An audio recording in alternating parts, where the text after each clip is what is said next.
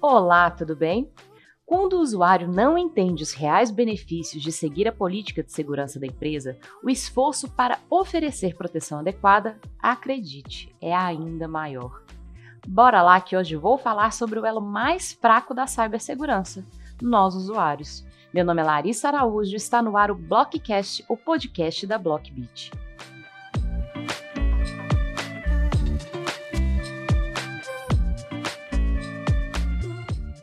É importante considerar que as iniciativas de conscientização devem avançar em paralelo ao uso regular de controles de gestão de redes que detectam e bloqueiam ameaças. Pedir a colaboração para o seu usuário é fundamental para oferecer uma experiência mais segura, em especial com a crescente demanda por mobilidade. Hoje, é comum se conectar aos sistemas corporativos por meio de dispositivos pessoais, ainda mais que muitos estão trabalhando de casa. Precisa fazer algo do trabalho? Abre o notebook pessoal, acessa a rede corporativa e executa a atividade porém, sem seguir certas medidas de segurança ou adotar algum tipo de proteção, os riscos podem aumentar consideravelmente. Por isso, reunimos três medidas simples que podem reforçar um comportamento mais seguro quando o seu usuário corporativo está remoto. O primeiro deles, sabe aquelas redes públicas de Wi-Fi? Esquece, nada de se conectar nela. O número de pontos de conexão gratuita via Wi-Fi tem crescido nos últimos anos e é uma facilidade que atrai rapidamente o usuário final. Mas é difícil estabelecer segurança em conexões que não são autenticadas. Qualquer usuário pode se conectar nesses pontos gratuitos, o que significa maior probabilidade de ações maliciosas nesses canais. Basta lembrar que recentemente falhas na implementação do protocolo Wi-Fi Protect Access 2, WPA2, expunham usuários a riscos, potencializando os riscos associados aos pontos de Wi-Fi gratuitos. É fundamental deixar claro que, ao usar o Wi-Fi público, o usuário pode correr o risco de que as suas informações vazem Portanto, as regras de segurança aplicadas aos dispositivos e plataformas corporativos devem limitar o uso destes pontos de conexão.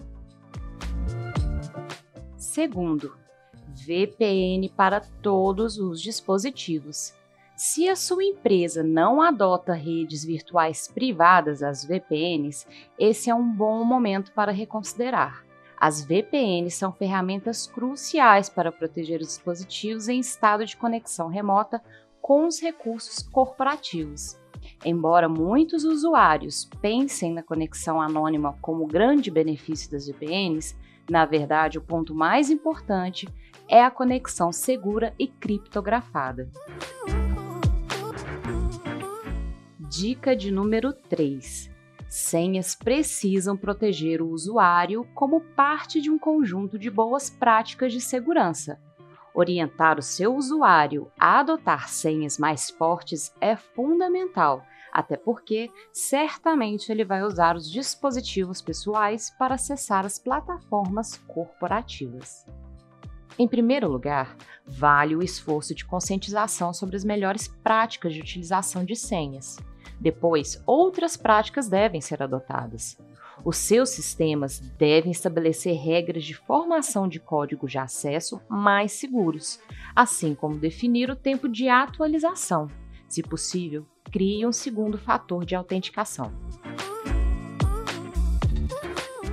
Toda tecnologia de segurança beneficia ainda mais as empresas quando seus usuários entendem a importância do seu comportamento para proteger todo o ambiente. Conscientizar usuários é tão importante quanto escolher os produtos certos para a segurança de seu ecossistema. Bom, e o Blockcast fica por aqui.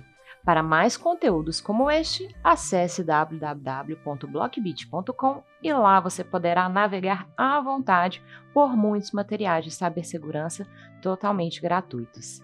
A gente se vê. Até a próxima!